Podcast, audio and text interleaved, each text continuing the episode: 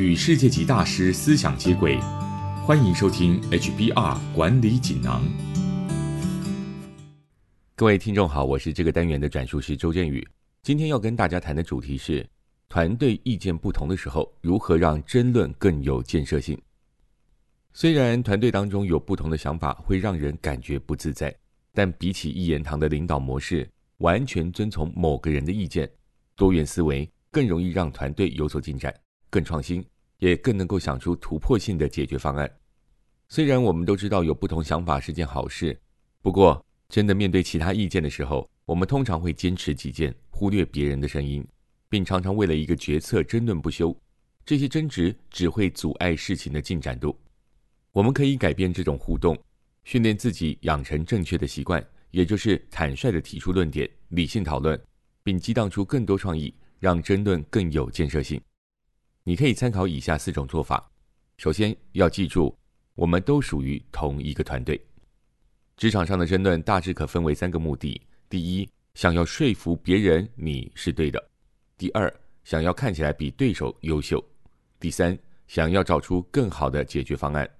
其中的第三个才是团队合作最主要的目的，因为它充分运用团队成员的多元性，整合各种不同意见，激荡出更有创意的想法。或是找出更完善的处理方式。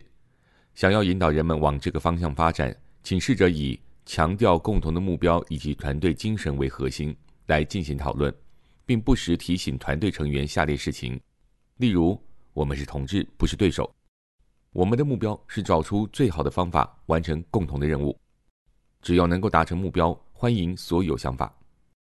不要崇尚个人主义，团队合作中没有个别的赢家。如果我们有所成就，获胜的也是团队，而非个人。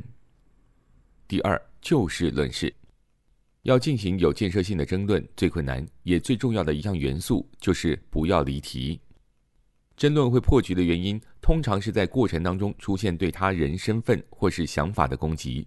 遗憾的是，人们如果坚持己见，或者为了试图说服别人，往往会下意识的闪躲问题，忽视对自己不利的事实。并且设法贬低他人的意见，这个时候，团体中的领导者应该要保持警惕，不要在争论时出现这些负面的行为。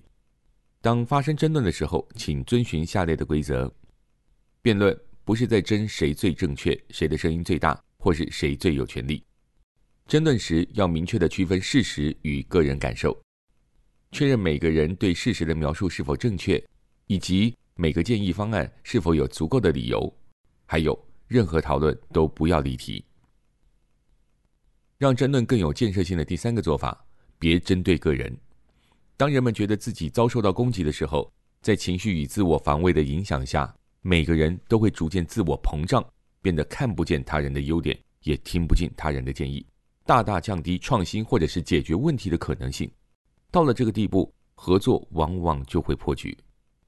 为了确保争论的不是针对个人，你可以注意下面的事项，例如不要有预设立场，觉得跟你意见不同的人都是针对你。再来，避免出现批判性的口吻，别说你怎么可能会相信这个，或是为什么你不明白，而是改问为什么，像是为什么你会有这样的感受呢？或是是什么原因让你做这样的判断呢？另外，奖励有创造性想法的人，而不是奖励意见正确的人。让争论更有建设性的第四个方法，保持谦逊。如果希望争论更具建设性，团队成员必须要学习尊重每一种观点，并且在必要的时候改变自己的想法。这种心态，心理学家称之为智慧上的谦逊。这也是一个好的领导人以及一个成长型的团队该具备的最重要条件之一。这个原则包括，即使你不同意别人，也要倾听与尊重每个人和他们的观点。发现自己错了就大方承认，当别人言之有理的时候要坦然接受。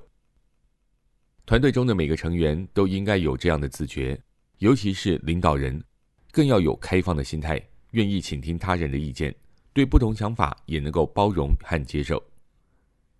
以上摘自《哈佛商业评论》全球繁体中文版，主题是意见不同时如何让争论更有建设性。